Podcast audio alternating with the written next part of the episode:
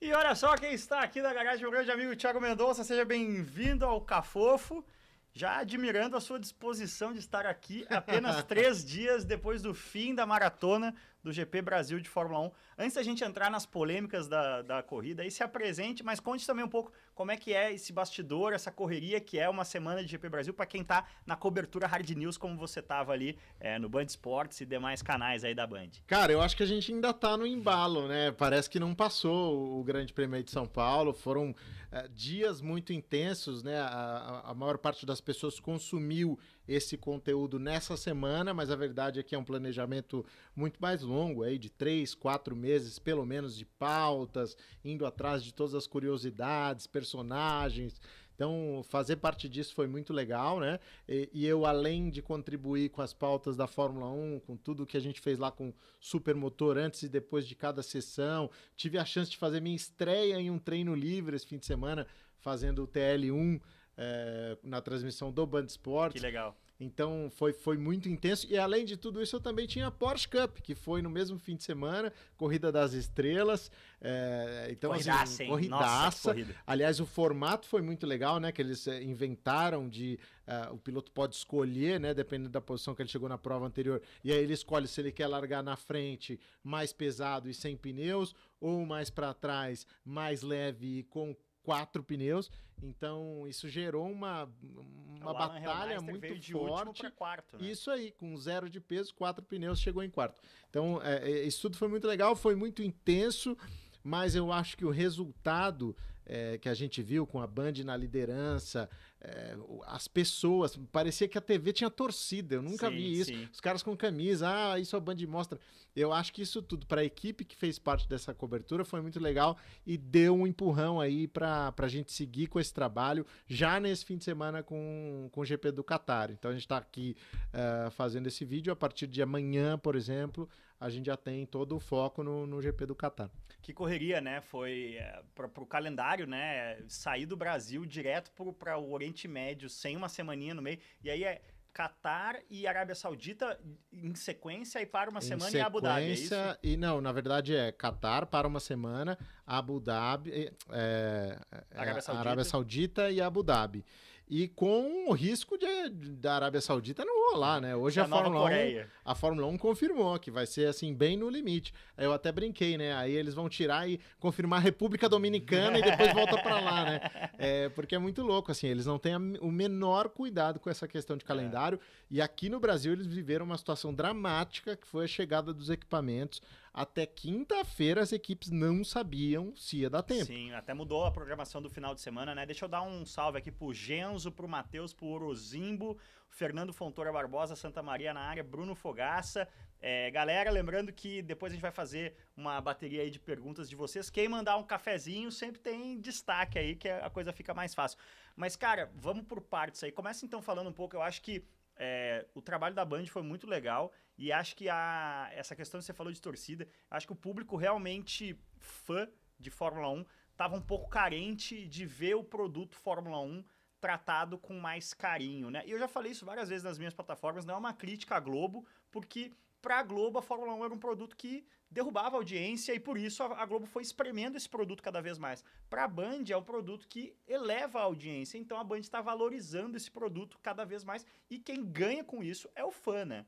É, não, não tem nenhuma crítica à Globo aqui. Foram 40 anos né, de transmissões, algumas históricas, enfim, ela construiu uma cultura muito importante que permanece até hoje. Mas é o que você falou: a Band assumiu um produto com é, uma outra abordagem. É, para ela, é isso, é o produto que a levou de volta para a liderança, algo que não acontecia há algum tempo. E ela está oferecendo o seu espaço aos domingos para esse produto. Então a, a, gente teve a possibilidade de ficar a manhã inteira do autódromo lá com a Glenda, com o Elia, com o Regi, com o Serginho, com o Rubinho, com o Jafone, com o Max Wilson, os pilotos indo lá, né? Sim. O Leclerc, o Russell. Teve um sabor da cobertura que a Rádio Bandeirantes sempre Isso. fez, mas que só quem mora em São Paulo Exatamente. tinha acesso, né? E, e assim, a Band se dispôs a fazer isso e não é nenhuma surpresa se você pegar o histórico da Band de como ela trabalha os produtos dela. A Fórmula Indy aqui em São Paulo era assim, os grandes eventos que ela sempre teve, ela sempre tratou assim no esporte e ela está dedicada a fazer o negócio funcionar e você vê o resultado, né? É, as próprias ações que foram feitas na rua, é, tudo isso traz uma nova audiência e aí auxiliada por esse campeonato que está sensacional, ela colheu os frutos disso tudo. Né? É verdade, ainda deu essa sorte, né, de pegar, de pegar um ano bom aí. Vamos, vamos entrar um pouco então aí na parte esportiva. É... Quer começar por onde? Foi a maior atuação do Hamilton. Hamilton Amo o Brasil ou é só demagogia? Max merecia ser punido, Max é sujo. É, eu acho que tem gente que curte mais a, a lacração de comentário do que a própria ação da, da Fórmula 1 em si, né? O que, que você achou da corrida como um todo? Vamos começar Vamos assim. começar pela parte menos polêmica. Foi, foi a maior atuação da carreira do Lewis Hamilton. Você recuperar aí 25 posições perdidas no fim de semana é um negócio espetacular. É, ah, não, mas só tem o melhor carro. É... Tem o melhor carro. então, não, motor, motor, é... tem o melhor motor. Aí que tá, todo mundo troca motor o tempo todo e eu nunca vi ninguém fazer isso. Então, assim, é claro que ele tinha mais velocidade de reta, isso, mas isso desde a Turquia, né? Desde Sim. que você via lá com 14 km de reta a mais. Mas reta não é tudo. Então, assim, é, o fato dele ter trocado o motor, o próprio Verstappen disse: não, ele vem forte. Mas o vem forte era, sei lá, para chegar no pódio. Tanto que, assim, algumas casas de aposta pagaram aí 2,6 para a vitória do, do, do Hamilton. Não, Poxa, para um cara legal, que é, é. heptacampeão é. do mundo, é, não dá, né? E assim, esse, esse era, o, o, era, era a visão que se tinha de um cara que ia largar em último e depois largar em décimo. Então, é, isso chamou bastante atenção. Eu acho que ele teve sim a maior atuação da carreira dele e se livrou de uma situação complicadíssima, porque imagine que tá, ele chega em segundo, ótimo resultado diante de todas as circunstâncias. Ele perde sete pontos em relação ao Verstappen, que iam fazer com que ele fosse lá pro, pro, né, pro, pra, pro Qatar, 28 pontos é, atrás do, é. do, do, do, Verstappen, faltando três corridas. Era um final de semana em que tudo se desenhava para ele tentar diminuir o prejuízo no sentido do Max abrir um pouco mais, e ele conseguiu é, fazer justamente o contrário, fazer o pêndulo virar para o outro lado e diminuir a pontuação. Isso é. E, e, até vale ressaltar também que ele não tirou sete pontos, né? Ele tirou cinco porque o Verstappen ainda fez dois pontos na sprint race ali. É, e ele vai agora com 14 de diferença para o Verstappen para o Qatar. Se vencer de novo, vai a 7. É, então, assim, tá a, a situação mudou completamente com aquela ultrapassagem que nos leva ao ponto mais polêmico, né? Que é o, o ponto da, da tentativa na volta 48. Você sabe que eu estava vendo uns dados e daquele Fórmula One Insights que traz um pouco ali da, de frenagem, de posição de volante, é, para entender exatamente o que aconteceu ali naquele momento. E eu acho que não dá para a gente brigar com a imagem. O Max, de fato, jogou o Lewis Hamilton para fora da pista. Só que uma das coisas que. acho que jogar é uma palavra forte ele deixou não... sem espaço. Deixou sem espaço. É. Ele não deu é, espaço não para deu espaço para o Hamilton, mas você também corre, você sabe, né? A gente tem essa, essa regra, pô, se o cara tá é, do seu lado ali, já tá com o carro do lado, você tem que dar espaço a ele. É, e isso não, não aconteceu. Porém, uma das coisas que o F1 Insights é, observa, ele não crava, é que o Verstappen freou tão mais tarde que se ele fizesse um movimento de volante que ele fez na volta anterior pela telemetria, provavelmente ele teria rodado. Sim. Então, é, é, é, ou ele deixava o carro daquele jeito, ou ele ia rodar. Essa é uma coisa para se pontuar. Então, foi de propósito, conhecendo o Max Verstappen e vendo a disputa que eles estão tendo, eu não tenho a menor dúvida. E também não tenho a menor dúvida de que aconteceria a mesma coisa fosse o Hamilton na posição do Verstappen. E tem uma série de outras coisas. Por exemplo, se, se houvesse uma caixa de brita ali fora, nenhum dos dois teria feito o que fez. Exatamente. É uma coisa assim, Exatamente. assim. É, é, cara, é, engraçado que eu. É, isso é uma coisa que a internet a gente precisa mastigar tudo, né? É, eu vou. Olha quem chegou em casa. É, eu vou citar aqui uma analogia e eu não estou me comparando a Max Verstappen ou a Lewis Hamilton, mas eu tive é, duas disputas praticamente idênticas no Velocitar na Copa HB20 esse ano, nas duas etapas diferentes. Uma com o Antônio Junqueira na primeira do ano, e agora nessa última com o Queca Teixeira, e foi exatamente a mesma circunstância. Mas o que, é interessante? Numa eu estava por dentro e na outra eu estava por fora. Nós, foi uma disputa de freada no saca-rolha. É, o saca-rolha no Velocitar não passa dois carros. Você vem é, no traçado lado a lado, o cara de fora é, não vai ter como contornar. Não tem como contornar, só passa no traçado um carro. Na primeira do ano, cara, o HB20 é um carro lento ainda, dá aquela coisa quase dias de trovão, assim. Eu e o Junqueira na primeira do ano, ban, na reta dá tempo de você olhar um pro outro, assim, ban, e assim, cara, era em ambos casos, última volta, penúltima volta. Só vou frear quando você frear. O que, que aconteceu com o Junqueira quando ele tava por fora? Passou reto. Exato, O que, exatamente. que aconteceu comigo agora contra o Queca por fora? Passei reto. Você assume esse risco quando você Não, toma o lado de fora. Não, e não só isso, eu quero dizer o seguinte, quando você tá nessa disputa, e aí você tá falando de dois gênios que vale milhões um campeonato, eles ali decidiram só frear quando o outro frear, tanto que os Exato. dois passaram reto, entendeu? Exatamente. Agora, eu vi um comentário aqui que faz sentido é, na internet que diz o seguinte: ah, por que, que toda vez que tem uma disputa entre Hamilton e Verstappen, ou o Hamilton tira o pé ou eles batem? Eu- Porque o desculpa, Hamilton te- tá na frente também. Uma coisa O, importante. per- perdão, porque o Verstappen tá na frente. Se o Verstappen bater, pra ele tá tudo bem. Galera, Márcio Chuvin, Gladson Carneiro, a minha mulher chegou em casa e ela abriu a garagem. Quando a garagem, o portão da garagem opera, ele faz sim uma interferência no áudio, dura poucos segundos e o Vitor Júnior, que é malaco, já mandou aqui um abriu o portão kkk. Obrigado. Os, os microfones são bons e caros, tá, meu caro Márcio Chuvin? A gente não precisa investir em microfones melhores. A gente tem que investir numa chave da porta da frente para Roberto. Mas enfim, é, continue seu raciocínio. Não, é perdão. isso. O que eu disse é: o o Verstappen não tira o pé porque ele tá em vantagem. Se imagina, se eles batessem ali, ia ser menos pior do que sair com 14 pontos de de desvantagem pro. É, o acidente pro- pro- beneficiava o Verstappen, né? pro- Exatamente, como a gente já viu, é, cena Prost, enfim. Outra, como é- a gente viu em Silverstone, que era uma situação em que é, o, qual foi a grande crítica que eu, pelo menos, fiz ao Verstappen? Cara, o acidente beneficiava o Hamilton. É, Você Sim. não precisava ir pro limite, era melhor tomar a ultrapassagem ali, né?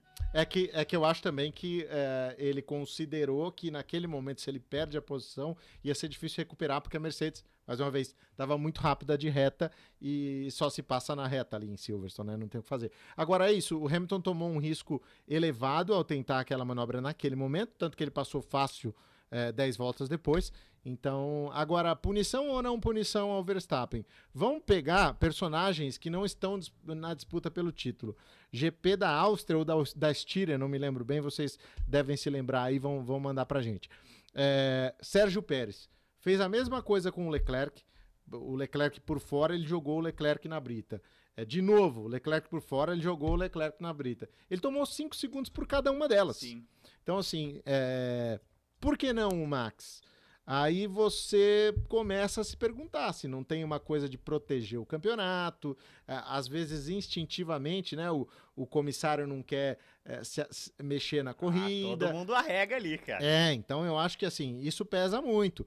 É, eu acho que 5 segundos pro, pro Max, dependendo do, do que eu vi da, da, da onboard, não seria nenhum absurdo. Concordo? Não concordo. Eu só tô dizendo da coerência, sabe? Eu, por mim, eu acho que é isso. Os caras têm que lutar o quanto for possível. É que- E acho que o Hamilton tava numa posição complicada por fora. Te- Tem, tem duas questões aí. O primeiro é como deveria ser, Exato. que pra mim aquilo ali é um lance de corrida. Sim. sim. Porém, is- isso, vamos lá, a Fórmula 1 começou em 1950. De 1950 até meados da década de 2010, aquilo ali era um incidente de corrida. Quando a gente começa a ter é, muita rede social, muita. Ah, a influência, influência aos pilotos jovens, outra, o que dificultou muito e, necessitou mudanças na regra. Muitas áreas de escape de asfalto. Foi necessário criar uma série de regras novas que não faziam parte do histórico é, da, da Fórmula 1. É, Dentro dessas regras atuais, com as quais eu não concordo, o Max teria que ser punido ali. É, é exatamente o que você falou, é Sim. exatamente o mesmo caso do Pérez na Áustria. A letra fria da regra teria que ser punido. Aí tem essa questão é, do. é, vamos, vamos, vamos dar um tempinho para ver o que acontece. Se o Max termina a corrida na frente do Hamilton, ele tomava punição. Se faltando ali duas, três voltas, digamos que ele faz aquilo e o Hamilton, sei lá, perde um pouco de rendimento, tem que mudar o mapa do motor, termina 5, 10 segundos atrás. Faltando 3, 4 voltas, o Max ia tomar uma punição. Eu acho que o fato do Hamilton ter conseguido ultrapassar, ah, então deixa assim. Aham. É, é, mas eu acho que também foi um erro, porque se eles aplicam com o Verstappen atrás, a coisa está um pouco menos complicada e ele pode, é, eventualmente, até é, evitar que esses 5 segundos É verdade, custem alguma é coisa, verdade. acelerando e não deixando o, o Bottas é, pegar ele. Mas, de qualquer forma, é exatamente isso que você falou. Na regra, seguindo o que eles fizeram anteriormente, seria natural, absolutamente compreensível uma punição ao Verstappen. Mas, na minha visão, eles jogaram o jogo. é, tem até uma frase sua, uma vez, numa disputa lá do nossos, dos nossos kart indoors, que é aquela coisa, né? Você quem tem que zelar pela sua segurança.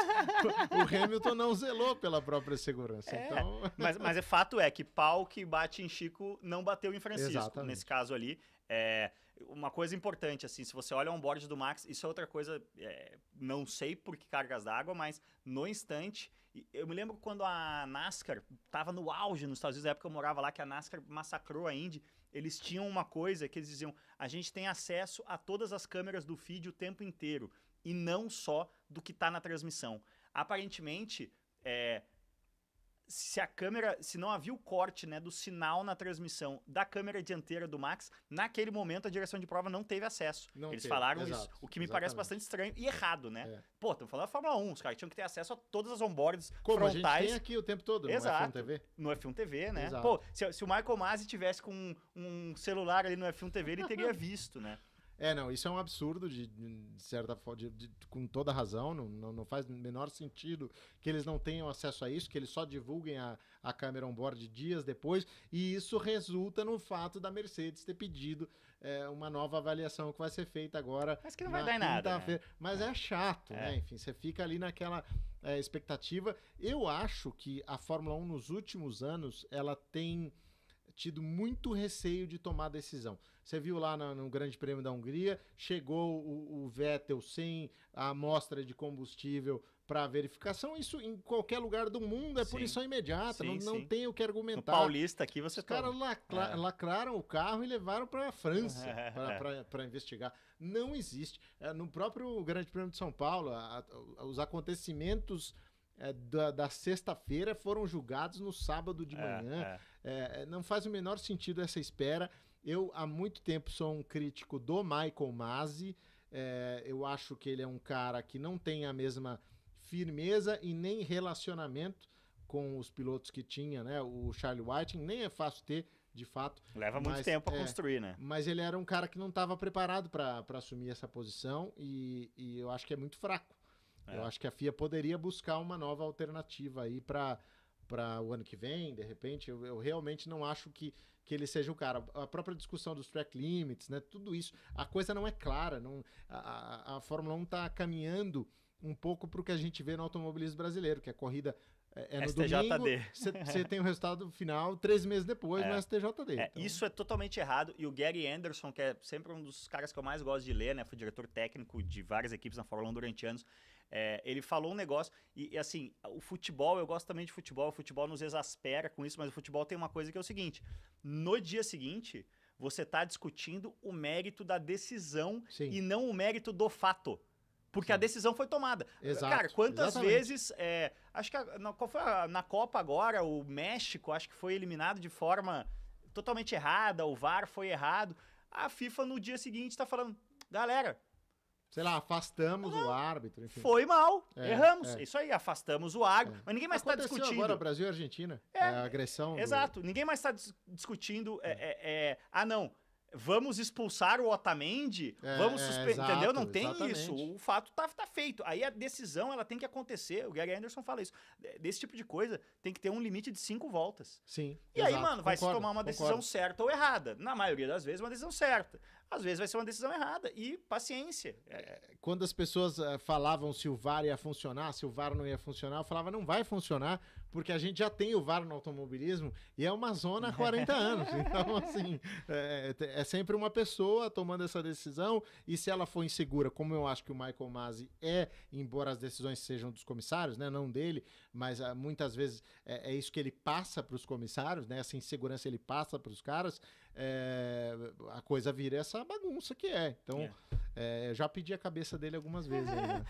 para a gente terminar sobre esse incidente, é também é nítido no onboard do Max que, é, eu tava falando, só vou frear quando você frear, é, ele, ele é, tira o pé do acelerador, digamos assim, antes do Hamilton, né? Ou o Hamilton já tem mais ação, o Hamilton chega a botar meio carro na frente. Aí ele atrasa a freada é, para é, é, extinguir F1 o espaço. Insights, F1 Insights também. Diferença de velocidade. O Hamilton chega lá uh, na, na, na descida do lago a 334 para botar o pé no freio. O Max está a 308. Então, assim, Nossa. assim, é, DRS. 26 km por hora de diferença, é, vácuo, DRS. Era indefensável. Então, só que o Hamilton tá por fora. Sim. É, é exatamente essa a questão. Mas é, isso aí é mais velho do que andar para frente no automobilismo, que é. é. por fora nem a mãe. Por fora nem a mãe. Exatamente. É, a, como é que a gente resolveria esse caso, assim, é, para não virar esse debate de, de é, é, é, sexo dos anjos. Se tivesse um, uma brita ali do lado de fora, o Hamilton não teria se lançado do jeito que, se, que ele se lançou, o Max também não teria se lançado e é, é, fatalmente, se ambos ambos não teriam arriscado o que arriscaram e muito provavelmente eles teriam dado um jeito de contornar lado a lado ali, se há punição, porque o Hamilton teria como limite a Brita e o Verstappen teria como limite o Hamilton. É, ou haveria um choque, ou eles contornariam lado a lado. É, é, e é isso assim, acho que é importante a gente dizer que não tem santo, não é que o Verstappen é sujo, o Hamilton é limpo, são circunstâncias. O Hamilton também, lá na Áustria com o álbum, deu aquela espalhadinha marota, enfim, acabou Sim. encostando no, no álbum e, de novo, foi punido. Então, assim, é, é, é, é isso, não tem vilão e não tem mocinho nessa briga, não. Você tem informações aqui, o, o Thiago. Não, Tecnomax. Você sabe quem deu a bandeira pro Hamilton, não? Uh, eu vi essa reportagem hoje, né? Um dos fiscais de pista lá, que inclusive é fã do, do Verstappen. Na verdade, a bandeira pertencia a um, a um, fiscal fã do Verstappen, e aí o outro fiscal foi lá, tomou da mão dele e levou para o Hamilton. Eu vi essa reportagem, mas eu não sei o nome. A gente pode até achar aqui. É. Não, quantas uh... teorias? Vamos entrar na segunda polêmica aí. Eu, me, me espantou muito é, a. Porque eu vou te dizer, cara, nós que vivemos esse negócio profissionalmente, a gente fica mais mais é, casca grossa, né? Mais é, cínico um pouco, no sentido de menos romântico, né? Porque vira rotina e tal.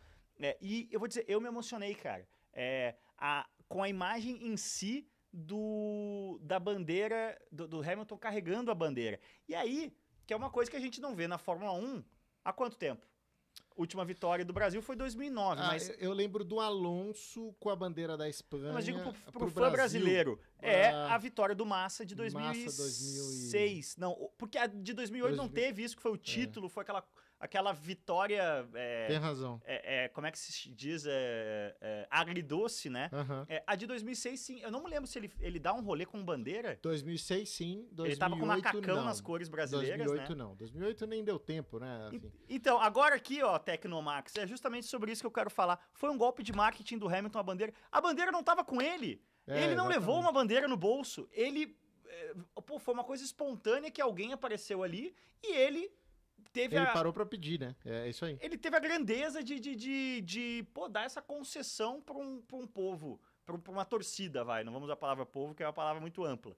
Que, tá, que gosta muito de, de Fórmula 1 e que está muito carente de, de, de vitórias e de, e de. É, mais do que vitórias, de presença até de, de brasileiro na Fórmula 1, né? É, então, assim, a quantidade de pessoas que eu vi em rede social dá pau no Hamilton. Ah, o Hamilton não sabe nem que é a bandeira do Brasil de cabeça para baixo. O cara pegou a bandeira, a bandeira de costas, né? E outra, se botou de cabeça para baixo também, é, é, é, qual é o problema? É, o cara não é brasileiro. Ele, é, ele levar a bandeira brasileira pro pódio, eu achei um gesto mega elegante, mega bonito, e eu não entendo de onde vem esse ranço é, com o Hamilton em relação a isso. É, não, o Hamilton, para mim, é um cara muito. Um, na verdade, para mim, ele é um cara muito sincero nas coisas, sabe? Ele não é, não, não é de fazer média, nem precisaria disso. na, na, na carreira dele. O que, que importa para ele o brasileiro gostar dele ou não? Sabe, assim, é, tanto faz. É, e ele é um cara que se envolve mesmo com o público, que curte uh, essa relação, principalmente com o Brasil. É, muita gente critica, mas não, não há o que criticar, sabe? É, o cara é, deixou ali transparecer a, a, o, o, que estava acontecendo, o que estava rolando, e foi um grande momento da Fórmula 1.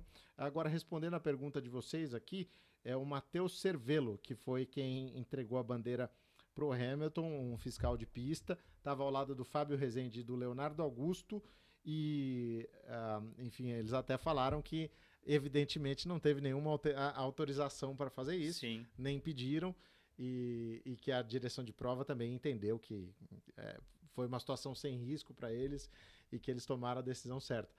Mas assim, eu, eu tive a chance de fazer uma exclusiva com Hamilton na quarta-feira. E assim, eu pude sentir um pouco dessa, dessa questão dele de ser um cara muito legal, assim, e muito na boa é, quando fora do ar, estava com o Reginaldo Leme, editor do Anuário Automotor, sem gravar. O Reginaldo fala para ele: Ah, eu te mandei uns livros, aí tal. Ele levanta da cadeira com o Reginaldo falando, traz o livro e fala assim: Esse aqui eu peguei, nossa, muito legal. Tal, né? Aí o Regi fala: Ah, não, legal. E um deles, se você puder assinar e me devolver, ele falou: Não, já assinei, já está assinado para você. Então, assim, uma, uma postura é, muito bacana e fora do ar, com câmera desligada. E posso dizer o mesmo do Verstappen também. Também já tive a chance de estar com ele. Acho um cara. É, a diferença dos dois é que o Verstappen parece falar sem pensar. É um cara sem filtro. Mas isso não é um, um problema pro, pro Hamilton. Todo mundo pensa na hora de falar. Eu tô pensando na hora de falar Sim. o que, que, eu vou falar para não falar besteira. É, apesar de escapar às vezes. mas o, o, o, Verstappen é um cara mais sem filtro, até pela idade. Mais, mais jovem, é. é. Isso. Então, mas, mas aí é, o Vitor Júnior aqui sempre passa a impressão de autopromoção. Por que autopromoção, cara? É, vamos lá, tem, tem, que, é, tem algumas coisas importantes. Se der para dar um gazinho no áudio aí, Rodrigão, que o pessoal tá dizendo que tá um pouco baixo. É as pessoas têm que se informar um pouco antes, né? Duas coisas importantes, assim. Primeiro, é, o fã de arquibancada de Interlagos, ele é o super fã de Fórmula 1, né? Ele é o cara que, que acompanha muito o noticiário há muitos anos, estou falando na média. Essa torcida de, de arquibancada de Interlagos adotou o Hamilton no Brasil já há bastante tempo. Por quê? Por que será? Vamos lá.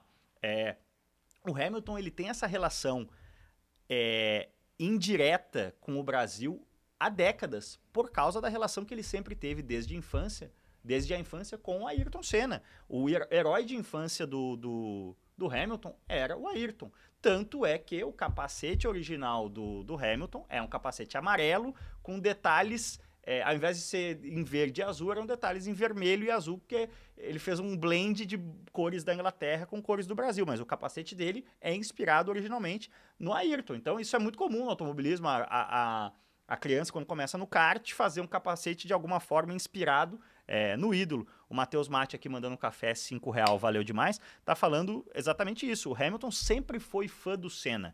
Então, por E do Brasil. Então, por ter essa relação com o Ayrton, como 90% dos fãs de Fórmula 1 no Brasil tem, é, ele sempre teve um olhar diferente para o Brasil. É, vamos continuar com esse histórico aqui de coisas muito claras de como o Hamilton é um cara que tem uma relação especial com o Brasil e não é um marketing, uma coisa que ele inventou agora. É, ele conquista o primeiro título dele aqui, numa corrida completamente maluca. Então... Como o inimigo da nação, com o nego jogando amendoim nele. É verdade, é verdade. E isso não afeta a relação é, dele com o Brasil. E aí, é, é, quando o nosso amigo Raí Caldato faz o novo capacete para ele, ele coloca aquele Cristo Redentor ali atrás. Então, ele tem a imagem do Cristo Redentor no capacete há anos. É, para esse GP, muito antes dele tomar as punições e largar em último e chegar lá, ele fez um capacete com as cores do Ayrton na, na parte de cima. Então, essa relação Hamilton-Brasil por vias de Ayrton Senna originalmente, e depois com tudo que já aconteceu aqui, já ganhou aqui várias vezes, é uma relação muito antiga e muito genuína. É, isso é uma é, coisa. O Top Gear. Top Gear não, não Pô, é um programa verdade. brasileiro. E ele vai lá, guia o carro do Senna, enfim, mostra toda a admiração pelo Senna ao guiar aquele carro. Não precisava fazer média nenhuma, era é. só guiar o carro e falar, não, legal, McLaren Sim. aí, do campeão do mundo. Né? Não precisava Uh, enfim. Para mim, a melhor coisa isso. sobre Ayrton Senna audiovisual que existe é esse especial do Top Gear. Não, é demais. Aquilo ali é demais. E, e, assim, você vê que outros caras tiveram a chance de guiar esse carro e não foi a mesma coisa, né? O Daniel Ricardo, por exemplo, é um cara que é, é isso. É, ele ficou muito mais emocionado agora de guiar lá o carro do Dale Earnhardt Sim. do que de guiar o do Senna. Então é isso. Você tem os seus ídolos e o Hamilton tem o, o Ayrton como ídolo. E ele é há muito tempo esse fã do Brasil. Você vê o contato dele com a Mariana Becker é diferente, ele conhece as coisas, perguntou agora das cataratas do Iguaçu que ele quer conhecer, enfim, é, é, é, um cara com uma relação bem diferente dos demais. E vem cá, né? Ele é um cara que tem vitórias, se eu não me engano, em quase todos os circuitos ou todos os circuitos. Ele podia escolher qualquer país para fazer isso. Sim. Se ele sim. quer fazer uma média, né? Sim, enfim, sim. É, faz lá na Arábia Saudita, sei lá o quê. Enfim. O Luiz Eduardo Andrade aqui deixou um PF para nós, valeu aí, Luiz Eduardo. É Acredito que a grande popularidade do Hamilton vem em função das recentes M's que o Verstappen é, tem falado. Sinto que o número de fãs era maior que esperava. Eu acho, eu, eu a minha percepção, Luiz Eduardo, é, é, diferente da sua. Eu, eu me surpreendo com o contrário. Eu acho que é, eu não entendo que relação cachorra e abusiva é essa que o cara que é o maior piloto de todos os tempos numericamente da Fórmula 1 tá derramando amor sobre o Brasil, sobre o brasileiro, e não sei se 10 ou 15 ou 20% de, desses fãs rejeitam como, como. Não, esse cara tá querendo se promover em cima da gente. Como assim, cara? É, é. Não, mas é uma coisa que me chamou a atenção em Interlagos. Eu achei que a coisa ia estar tá bem dividida e até como tá polarizado, eu fiquei até com medo. Falei, meu, vai dar alguma treta lá. Não sei se deu, não me contaram. Mas o que eu percebi foi que, a partir do momento em que tudo aquilo aconteceu, você via nas arquibancadas a galera vibrando, é, dava a impressão de que tinha 90% pro Hamilton ali. É, tem uma é... coisa que acontece também da circunstância, né? Eu vi muito comentário de galera que tava na arquibancada também, dizendo que é, a partir da manobra do Verstappen, tipo, para quem tava na arquibancada vendo, pareceu muito é, a sensação de que é, Verstappen, que estava por dentro, jogou o Hamilton para fora. E aí a galera passou a, vaiar o Verstappen volta após volta ali, até uhum, o fim. Uhum. E aí uh, termina nessa celebração aí, com, com, todo mundo aplaudindo. Eu estava no, no stand, no, no, no, no setor VIP lá da Porsche Cup acompanhando a corrida, e quando o Hamilton passa e, e cruza a linha de chegada, todo mundo assim comemora de uma forma absurda, nisso que eu falei, é, é 90 a 10%, eu diria. E então assim, foi realmente uma corrida para se aplaudir, uma das maiores performances que eu vi uh, alguém ter na minha vida no automobilismo. E eu acho que independente de quem tivesse ali dentro do carro, era para se aplaudir de verdade. Exato, foi uma, uma exibição de gala, aquelas coisas que a gente vê no futebol, às vezes algumas histórias clássicas, né? Tipo do Pelé meteu três gols contra o time, sei lá, da, da Itália e a torcida italiana aplaudiu, né? É, é, realmente, quando você vê algo muito especial acontecendo no esporte, sim, sim. você tem que ter essa deferência se você, se você é fã. Eu vou polemizar mais, cara. Eu acho que é, o Hamilton enfrentou muita resistência. O meio do automobilismo é um meio muito careta, muito conservador, é um meio formado, na sua imensa maioria, por homens brancos heterossexuais.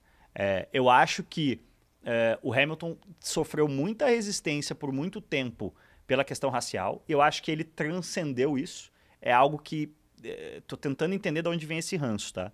É, eu acho que a questão racial já é algo que não pega tanto para boa parte, apesar de pegar para alguns, sim. E eu vejo coisas galera que fala, por que, que o Cássio bloqueia tanta gente no Instagram? Olha, porque eu é, recebo é, coisas escabrosas, né? escabrosas. Caras... É, é, é. No, no, meu YouTube agora e no meu Instagram.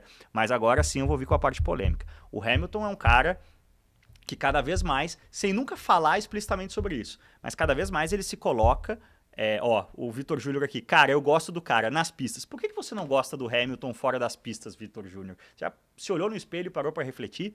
É, eu acho que o Hamilton é um cara que cada vez mais se coloca nas questões de gênero como um cara fluido, que é a palavra que a gente usa. Ele não tem problema nenhum com usar roupas de mulher. Ele, cara, ele tá fugindo dos, é, dos padrões da sociedade tradicionalíssima, que é uma sociedade que costuma ser muito preconceituosa e muito agressiva. Eu acho que isso incomoda demais. É, e eu vejo muita gente se preocupando demais com o que o Hamilton tá vestindo, por exemplo. Por que que isso influencia? Não sei. Não, e assim, é muita pretensão também, né? Esse negócio de, ah, não gosto do cara é, fora da pista. Não é nada contra você, não, tá?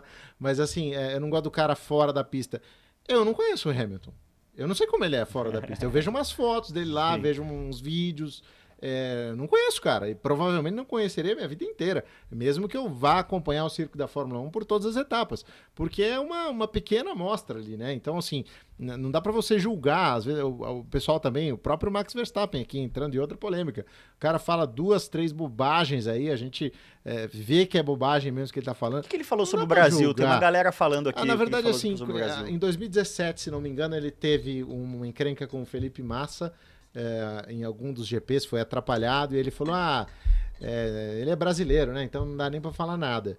É, eu não sei o que, que ele quis dizer. É, a, a, madrasta dele era brasileira na época. E hoje ele é, é, é namora uma brasileira. Não faz... parece que o cara odeia o Brasil. Não, mas. É, só tentando. É, uma coisa assim, no meu período dos Estados Unidos, e a, o Max foi um cartista de altíssimo nível, né? Cartista campeão mundial.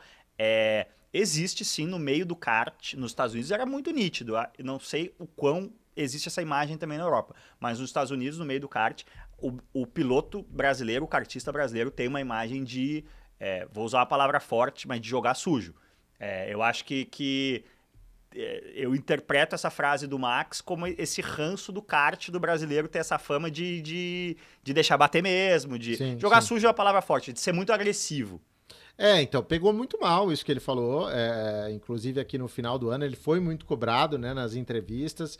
E, enfim, ele não teve como se explicar, ele saiu muito mal dessa situação, mas ficou para trás, assim, não acho que não acho que seja algo que você possa julgá-lo por uma declaração dessa também.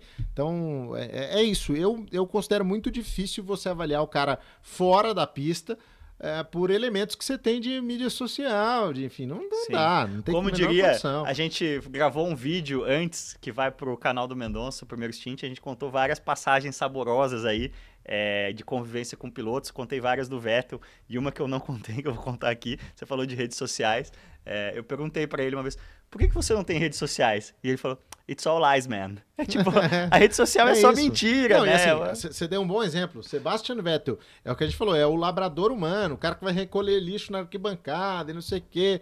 É, pô, é, GP do México, de sei lá quando, é, o, ele teve uma treta lá com os carros da Red Bull e mandou o Charlie White em tomar no não sei o quê, entendeu? Então, Outra, então, assim, bateu no Hamilton é, de propósito é, sobre safety car, é, exato. faz parte do... Então, assim, você vai julgar o cara, ah, não gosto desse Vettel aí que ele mandou o velhinho tomar no...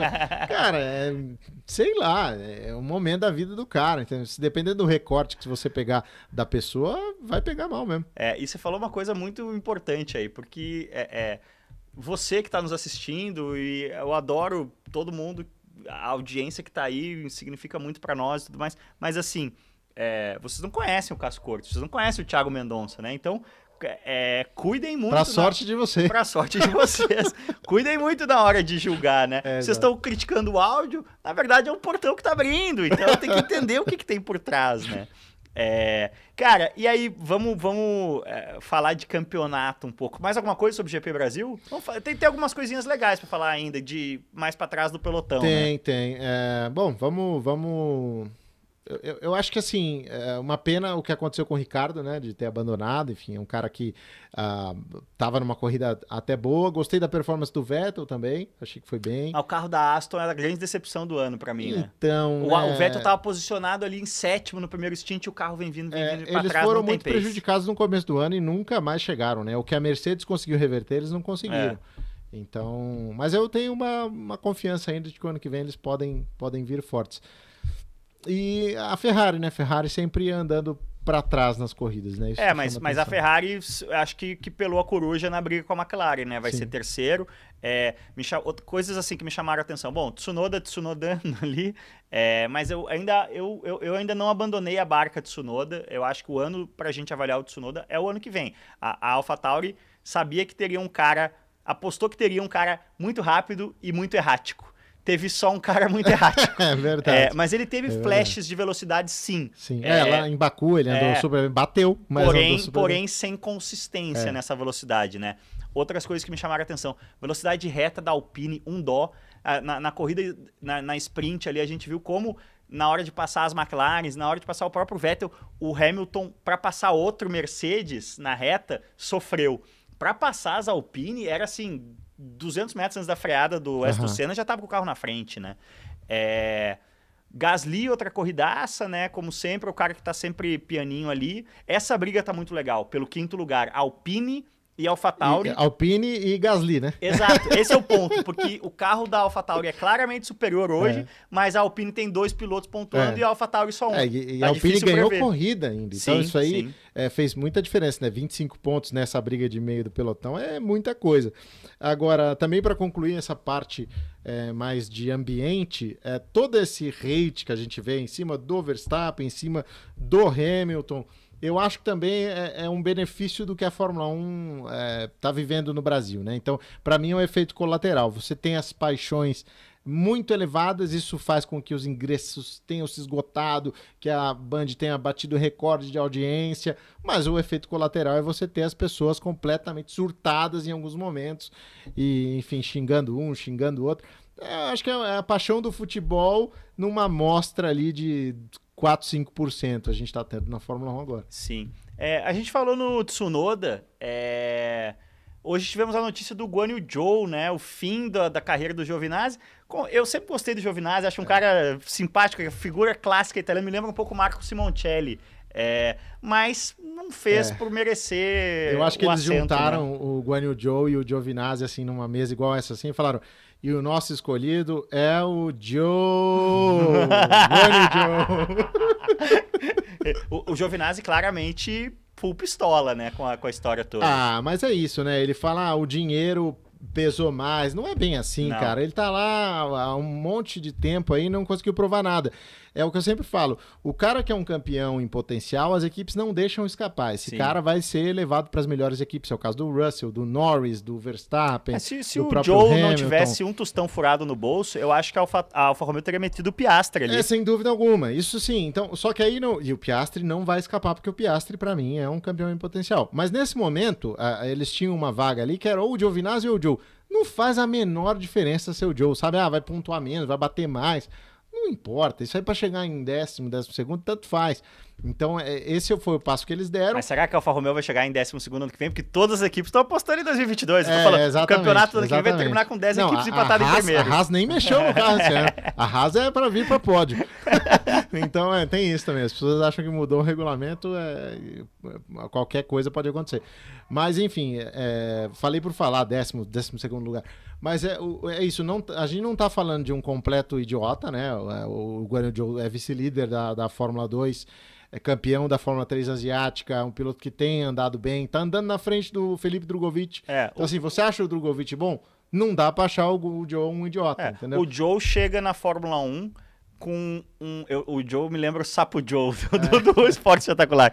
Ele chega na Fórmula 1 com um currículo mais forte do que o Mazepin e o Latifi, Exato. que, que É. nunca disputaram título na Fórmula 2. É, ganharam corrida, mas não, não disputaram o título. Aliás, o Mazepin ficou uma posição na frente do Joe o ano passado, mas o Mazepin é, tinha mais experiência. Aí que tá, o Mazepin foi, foi vice-campeão da, da GP3 contra o Uber, ele venceu corrida na Fórmula 2, e aí chega na Fórmula 1 é esse terror, entendeu? Então, assim, é, a gente tem que considerar também que a- a- às vezes é aquela coisa, é, o cara que chega em Roland Garros, o cara que tá lá no ranking 143 para enfrentar o Nadal. E aí você vê o jogo e fala, nossa, esse cara é um panguão. Mas ele é um panguão naquele nível ali, Sim, entendeu? sim. Então, assim, é, é, sei lá, eu acho que um Mazepin da vida num, num- num- em Le Mans, ah, um Guan Yu Zhou em, em, sei lá, E não só isso, Thiago. Tem uma questão, a Fórmula 1, tem- a gente tem muito frequente no automobilismo o cara que arregaça no kart e depois não vira no carro. Sim, sim. Porque é um pouco diferente, tem fatores. E a própria Fórmula 1 tem um pouco isso, cara. Tem muitos caras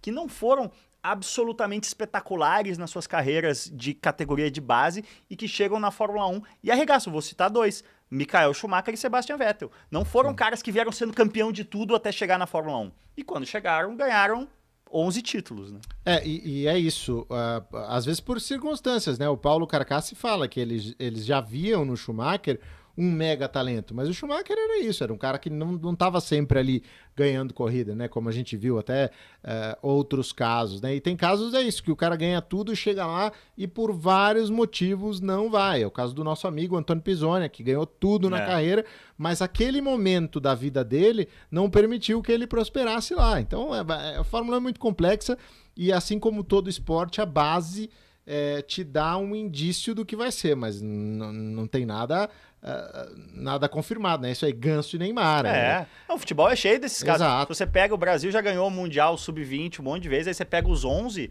é. tem três que viram. Exatamente. E, pô, Exatamente. 20 hoje em dia já é idade de, de, de profissional, né? É, mas em relação ao campeonato, é, faltam três corridas, Qatar, Arábia Saudita e Abu Dhabi reformado. Então, na verdade, são três pistas inéditas para a Fórmula 1, né? Fica, é, bem, bem observado. Fica difícil fazer previsão ou dá para fazer previsão? Não, não dá mais. Eu, eu, parei de fazer previsão depois do GP dos Estados Unidos lá, que é, a gente falava, não, essa pista é da Red Bull. Isso aí, isso aí vai, vai tranquilo pro Verstappen.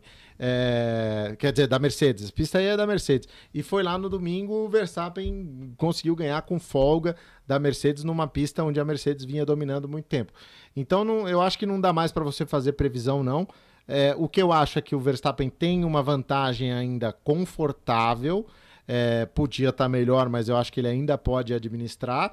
E aquela coisa, só depende dele. Se ele emplaca mais uma vitória aí em uma dessas Mas também só depende pistas, do Hamilton, né? também só depende do Hamilton. ganhar as três é campeão. Mas o, o, que eu quero dizer é tá que... Tá igual o Grêmio pra não ser rebaixado, é, é só ganhar todas que faltam. É, o que eu quero dizer é que assim, imagine, eu, se o Hamilton emplacar uma vitória, ainda não tá na mão dele. Se o, se o Verstappen emplacar uma vitória, ele abre 21 pontos. Ah, não, eu achei que exatamente isso. Que, que, que, cara, quando veio a punição, ah, Hamilton vai trocar motor, Verstappen é. chega em segundo na sprint. Pra mim tinha acabado o campeonato ali. É, então. Se ele vencer agora no Qatar, ele abre 21 pontos. Então, é, para mim, a situação tá muito confortável para ele.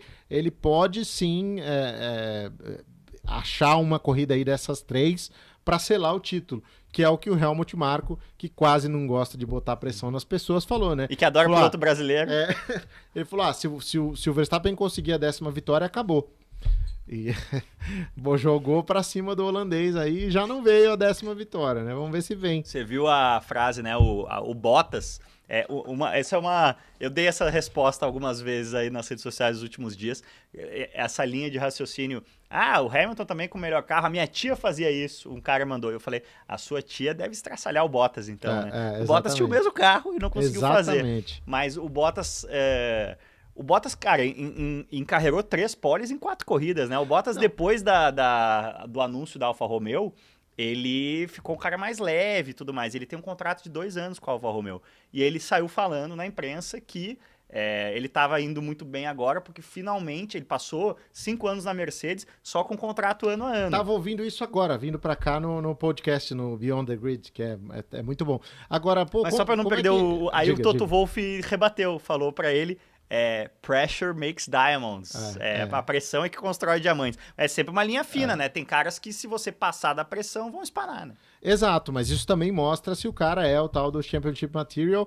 E, e eu sempre falo, o atleta brasileiro, muitas vezes o pessoal fala ah, da pipocada. Os caras que chegaram lá e, e, mostraram força, né, que foram campeões mundiais, foram caras que não pipocaram.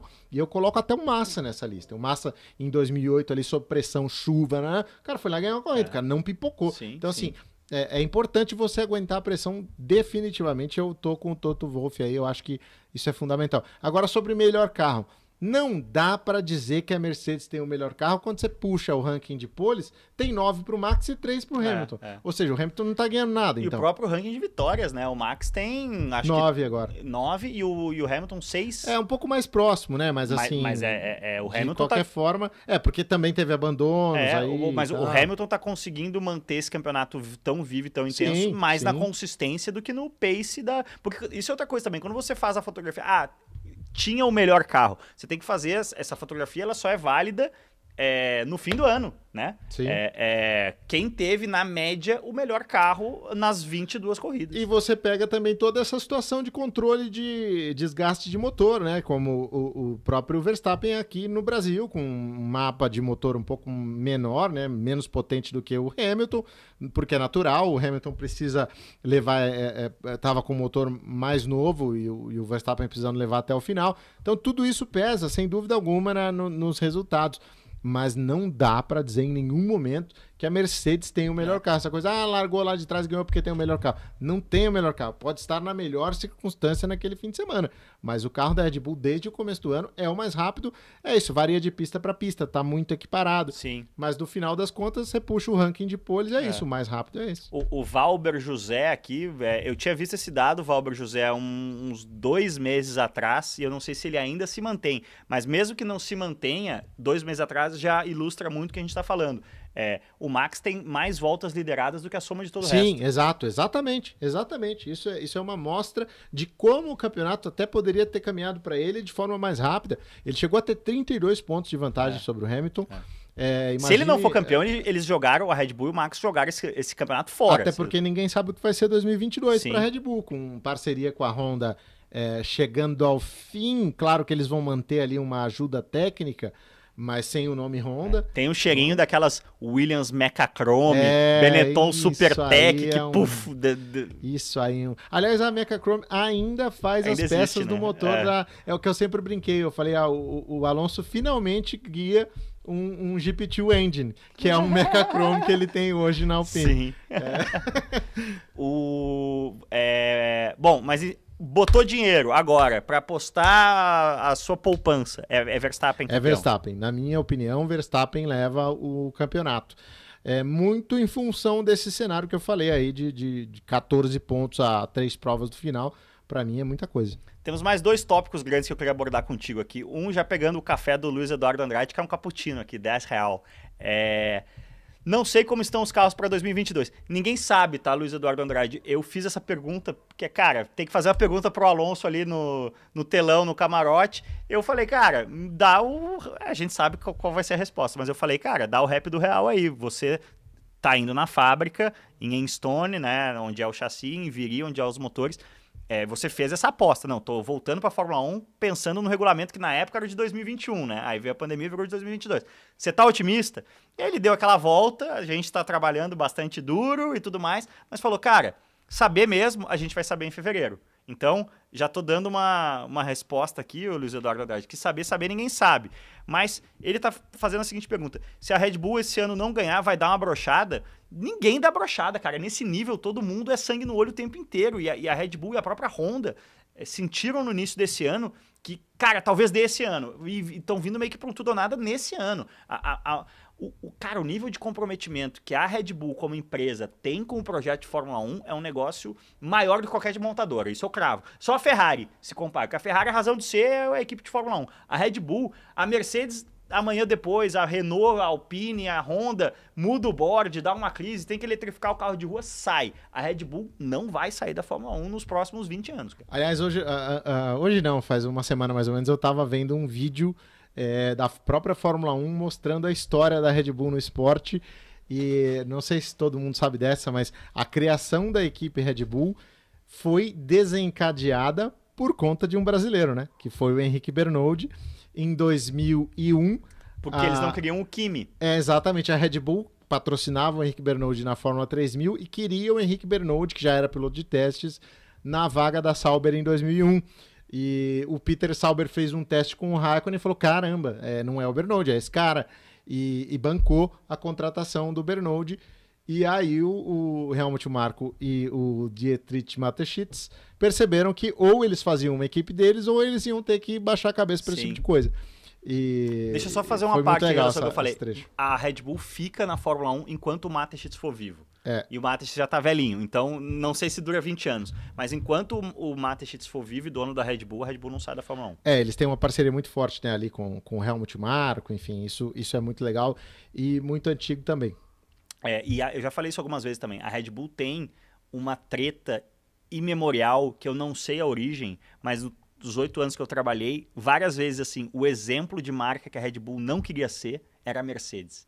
E a própria Mercedes mudou muito, né? A tá mais jovem. Muito mais jovem, muito menos careta do que era e tal. É, mas assim, a, na Red Bull se via, né? Nós somos uma marca jovem, descolada. O que, que é o nosso oposto? É a Mercedes. Eu acho que tem alguma treta de. Eu acho que alguma vez o Mateschitz quis comprar o Mercedes e não deram desconto para ele, não atenderam ele bem. Ele tinha uma coisa pessoal, assim. Então, enquanto a Mercedes estiver no topo da Fórmula 1, a motivação da Red Bull para derrubar a Mercedes do topo é, é assim, é, é no nível pessoal. Você já viu aquela foto do Toto Wolff vestido de macacão Red Bull? É genial, Não. porque ele é austríaco, né? Sim, sim. E era piloto. Sim. Então, assim, essa relação acabou que o cara correu de Red Bull um tempão aí. Que louco, não Veio pro disso. Brasil, andou num carro Red Bull aqui em mil milhas. E essa foto tá circulando aí, aquele negócio é foto proibida em não sei quantos países. é, mas então, pra gente pegar o gancho aqui do Luiz Eduardo Andrade, o que, que dá para esperar aí de 2022, apesar de todas essas ressalvas é, e piadas que a gente fez? Não, ninguém abre o jogo, isso é uma verdade. Eu acho que a questão do, do congelamento do motor pode ter uma influência grande aí é, na manutenção é, do domínio da Mercedes. Acho que isso é um risco que a gente enfrenta, porque eles têm o melhor motor e e nunca foram alcançados, né? A Ferrari lá com os esquemas é. conseguiu chegar perto. Nunca foram alcançados mas... dentro do regulamento. Exatamente. Mas ainda não foram e a própria Red Bull com a Honda também não chegou lá. É, então acho que isso me preocupa um pouco. É, eu acho que a Fórmula 1 aprendeu esse ano que manutenção é melhor do que revolução. Então, assim, talvez talvez alguma equipe saia na frente mesmo nesse, nessa, nesse início de jornada, como foi com o Brown GP, enfim. É, mas é um regulamento bem restritivo, é, é, é difícil é. ter uma sacada como foi ah, a da ah, Brown mas, em 2009. Não, e sabe por que é restritivo? Porque foi o Brown que fez. Então, assim, eu já sei onde é que vocês vão inventar essas coisas aí, então vou fechar tudo. Mas eu acho que mesmo assim, enfim, as cabeças pensantes estão lá para resolver isso e acho que pode ter sim alguém saltando na frente. Agora, o Gasly foi um cara que deu uma primeira é, falada, assim, não tecnicamente, mas de sensação de guiar, né? Porque os caras já estão no simulador. E ele falou que uma coisa que o incomodou muito foi a questão do, do paralama ali, né? No, no, no pneu dianteiro é, que ele falou que atrapalha a visibilidade com o Halo mais paralama e que atrapalha para você é, ver o pneu travando, enfim, isso Sim. na tocada. Ele diz que no simulador está comprometendo muito a, a pilotagem e que eles ainda não sabem como vai ser no mundo real.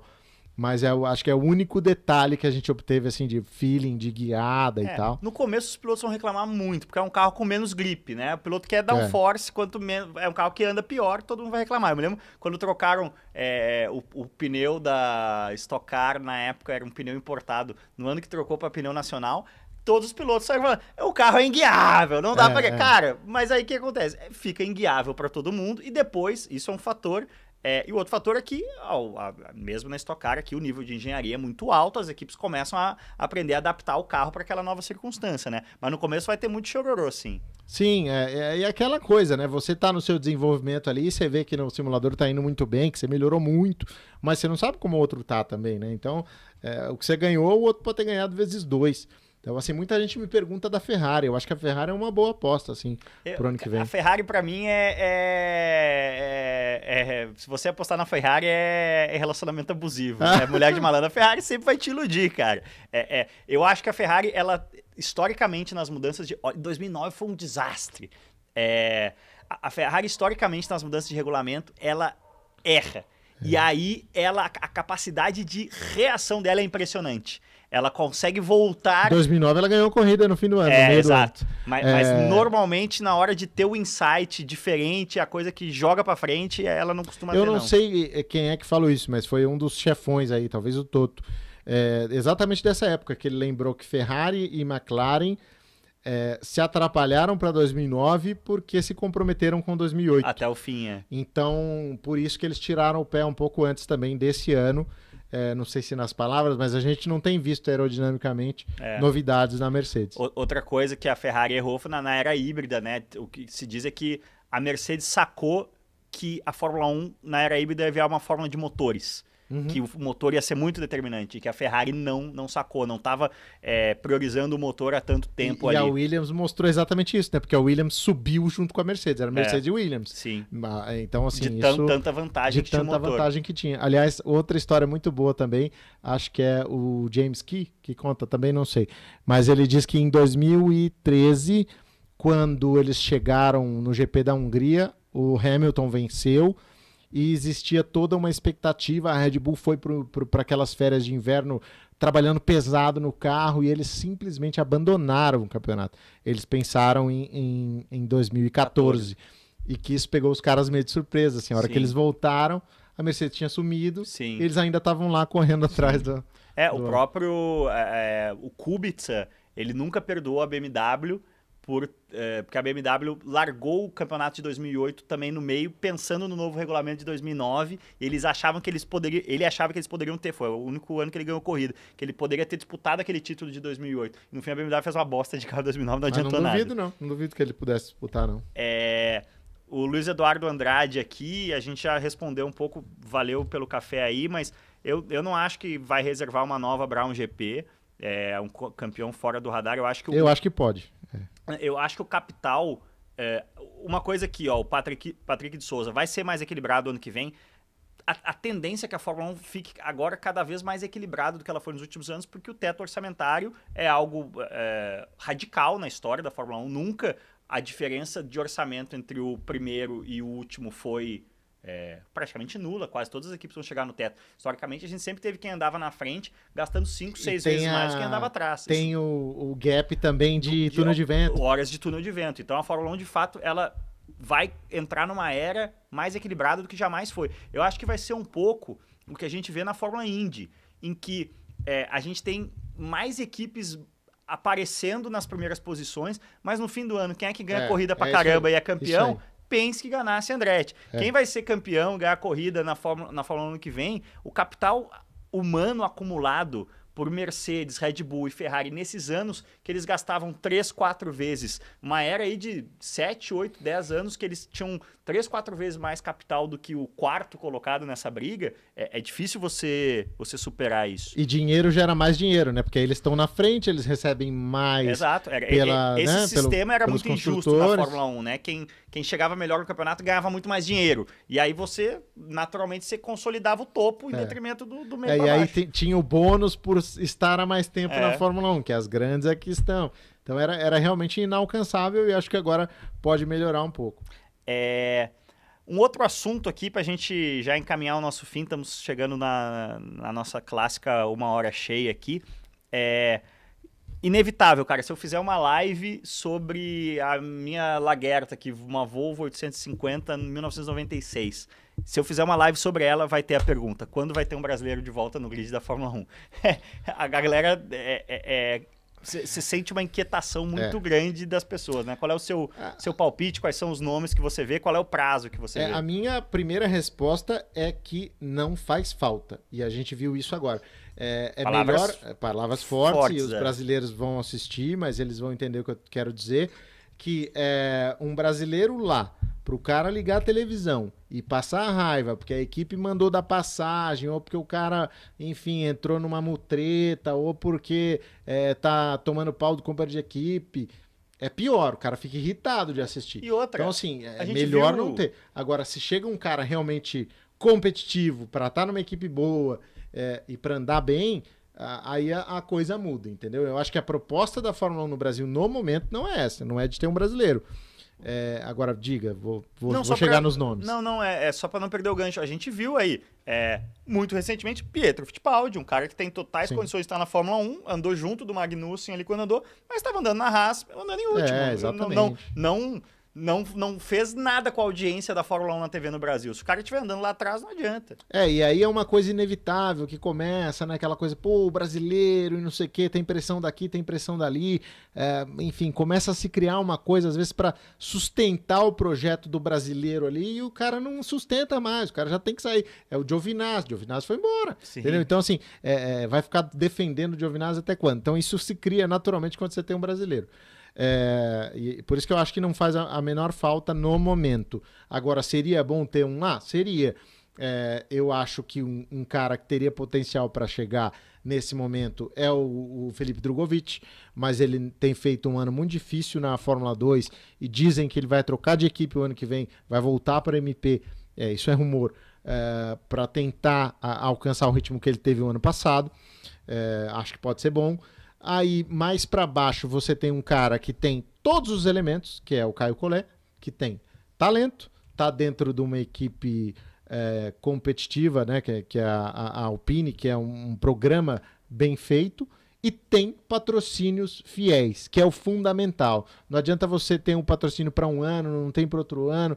Então, o, o Felipe, é, é, o, o, Caio é, é, um bom nome nesse sentido. Mas assim, só para aterrizar a galera em relação a esses nomes. Então, no caso do Drogovic, Drogovic teve um ano excelente de Fórmula 2 ano passado. Três mim, vitórias. É, numa equipe média. Esse ano se esperava muito e ele acabou tendo. Um, é um ano. É, e ele sabe disso, não, não, não tenho certeza que ele compartilha uhum, dessa opinião. Uhum. A, a, gente tá. É um mercado de ações de piloto, né?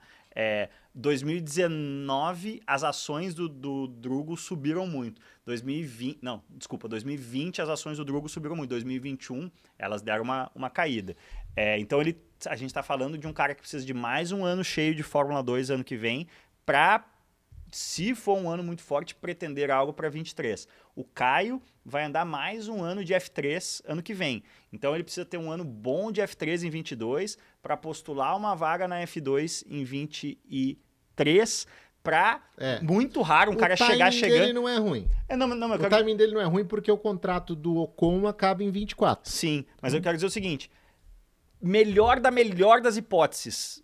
É, assim, é, é, alinharam-se todos os planetas, o Drugo tem um baita ano, e o Drugo tem essa grande dificuldade de não estar tá vinculado a nenhuma academia, e isso conta é. muito na Fórmula 1 hoje. É. Mas melhor da melhor das hipóteses é o Drugo em 23, e muito improvável. A gente está falando de um colé chegar na Fórmula 1 em 2025, né? Sim, é, sim. É, e tem a, aquela coisa, né? Você tem aí o, Oscar Piastri ganhou a Fórmula Renault Europeia, ganhou a Fórmula 3 Europeia, é, Fórmula 3 FIA no primeiro ano, vai ganhar aparentemente a Fórmula 2 no primeiro ano e não tem lugar. É. Então, assim, não dá para você ser quinto, sexto, oitavo e querer chegar lá. Então é, é, isso, ele precisa, o Drogovic precisa de um ano muito forte e o Colé precisa seguir a escolinha que é primeiro ano para aprender, segundo para ganhar, primeiro para aprender, segundo para ganhar. Ele teve para aprender na Fórmula 3 agora, nesse ano, ano que vem é para ganhar, não é botando pressão não, porque é assim que funciona o esquema. E aí vai Fórmula 2, um para aprender, outro para ganhar. É, aí eu acho que ele tem boas chances, como você disse, para 2025, pós-contrato do Ocon e vamos ver como é que vai estar tá lá, né? Com o Piastre, provavelmente substituindo o Alonso. Pós-contrato do. É, eu ia dizer, porque o Alonso também. Vão, Alonso vão abrir duas 22, vagas é. ali, né? Alonso acaba em 22, eu acho que entra o Piastre. E aí vamos ver como é que fica. Uh, agora, mais para baixo ainda, a gente tem o Rafa Câmara, que acabou de ser confirmado na Academia de Pilotos da Ferrari, que é uma academia, hum, assim, eu diria que discutível, porque é, os caras estão bem com quem está bem, mas a hora que o cara financeiramente não tá legal, eles é. dão um pé na bunda, que foi o que aconteceu com o Petekoff. Então você tem que estar tá muito bem cercado, mas eu acho que o Rafa já entrou com essa cabeça. Ele tem bons patrocínios também, que aparentemente podem estar com ele por mais tempo. Então seria um outro nome aí que eu colocaria na lista. Uh, outro que. De eu... brasileiros vinculados formalmente à academia são só esses dois, Colé, só temos o Colé e o, a gente tem Rafa o Miguel na... Costa Júnior, que é um piloto de kart. Fotógrafo também. É, também fotógrafo, é, que é homônimo do, do piloto. É, ele está vinculado à academia da Sauber, que é, na verdade, a Sauber é o CNPJ da Sim. Alfa Romeo, né? A Alfa Romeo dá o nome. Uh, então é um, é um nome também que está ligado é, mas muito distante ainda. Eu acho que o, o Rafa Câmara é, um, é, é, é, o, ao lado do Caio Collet, é o único que a gente tem no automobilismo. E eu tenho expectativas também com o Gabriel Bortoleto. É, não está fazendo o ano que ele mesmo esperava, mas é um piloto muito bom também que pode crescer na carreira. Hein? É, mas eu acho que a mensagem importante é o seguinte, galera. A gente. É, a, a Fórmula 1 é fascinante. E a gente.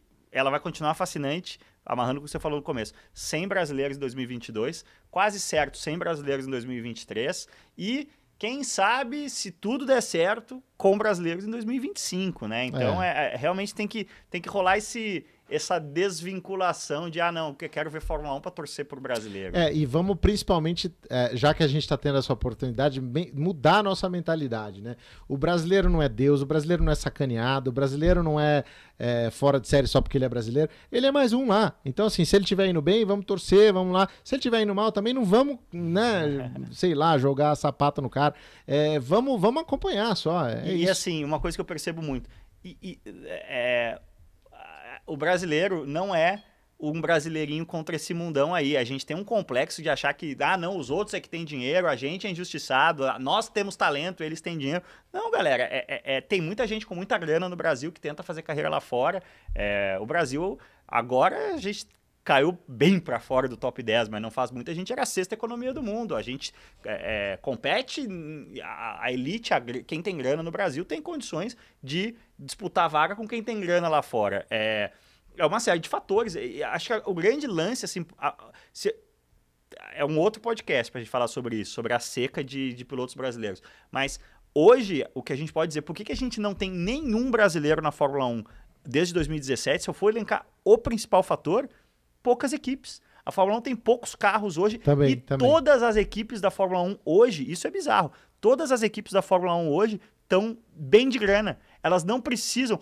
a, a Alfa pegou o Joe aí, é, mas o dono da Alfa acabou de. O dono da Sauber acabou de falar para o Marco Andretti chegou lá com um projeto de 350 milhões de dólares para comprar a Sauber. Eu falou, é, não, 350 é, é, milhões não. Não precisa da grana. Então, é, é, é, faltam aquelas equipes mais garagistas, aquela coisa mais independente. Quando a Fórmula 1 tinha 24, 26 carros, era mais fácil abriu uma vaga para o Ayrton na Toleman, abriu uma vaga é, para o Massa na Sauber. Era, era uma outra Fórmula 1, né? Sim. Ah, agora, e tem outra coisa também, né? Que é a força do automobilismo interno. Então você pega aí hoje é uma temporada de Fórmula 2, um milhão e meio é, de euros. Quanto é que tá o euro? Sete reais?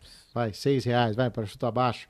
10 uh, milhões de reais. 10 milhões de reais. Cara, com esse dinheiro você faz. Uh, quatro temporadas de Stock Car, vai, com chance de vender esse patrocínio, ou seja, Sim. você compra lá o seu lugar, vende patrocínio, tira uma grana ainda. É. Então, assim, é, é, o, fora que você pode ser contratado também, o piloto tá indo bem lá fora, ele vai começando a ser assediado, oh, quer vir para cá, é, e é isso, o salário na Stock Car hoje, você pega caras que tem, ganham de 30 a 100 mil reais por mês, é, é muito melhor do que ficar morando sozinho lá, e, enfim, é, tomando que, na cabeça. Foi o que aconteceu é, nas últimas décadas com o automobilismo argentino, né? A, a, a, possibilidade de se profissionalizar no país com um risco muito menor do que ir lá para fora gastar uma baita grana e ver o que, que dá, fez com que a Argentina a Argentina não só não tem pilotos na Fórmula 1 há muito tempo, como ela não tem. O Brasil ainda aos trancos e barrancos se mantém todo ano ali na Fórmula uhum. 2 tem um, na Fórmula 3 europeia tem um ou dois. É, a Argentina parou de mandar piloto para fora. Sim, e é isso. Você vê pilotos que tentaram chegar lá. Eu tenho alguns amigos que desapareceram do automobilismo. Porque é isso, o cara investiu, se frustrou tanto que, enfim. É, vou parar de gastar dinheiro vou parar de gastar dinheiro com isso. Tocar os negócios da família. É, exatamente. É, o Enzo e o Pietro, é, que, que você tem aí de, de, informação? O Enzo deve fazer Fórmula 2 ano que vem, né? O Enzo tá, inclusive, fazendo as últimas provas de Fórmula 2, então ele tem uma boa chance de continuar o ano que vem. Ele é um cara que é subsidiado pela Charru, que é a equipe que ele está no momento. Não é uma grande equipe, mas, enfim, para ter oportunidade de dar a cara ali é, é, muito legal. Ele é um cara que tem título importante de Fórmula 4, foi vice-campeão de Fórmula Regional. Então é um, é um piloto de muito potencial mas que tá, é isso, um pouco perdido aí na carreira, né? Ele fez a Fórmula 3, agora tá indo para a Fórmula 2, precisa focar, se ajustar aí e, e seguir em frente. E para poder bater na porta, provavelmente aí 23, 24, enfim. Uh, o Pietro, ele só tem um problema, é dinheiro. Então, assim, hoje, é, é claro que a Haas preferiria ter ele no cockpit do que o Mazepin. Mas a diferença entre os Só dois é de alguns milhões de dólares. Ural, Cali, Haas, Exatamente. Então isso é, isso é o ponto delicado. É, ele tem um apoio da Claro, que é muito importante, ele tem apoio é, de outros patrocinadores é, brasileiros de lá de fora, mas não tem a grana suficiente para pegar esse lugar. Então, é, basicamente é isso. É, é, é, um cara que é bem visto pelas equipes, mas não tem a grana.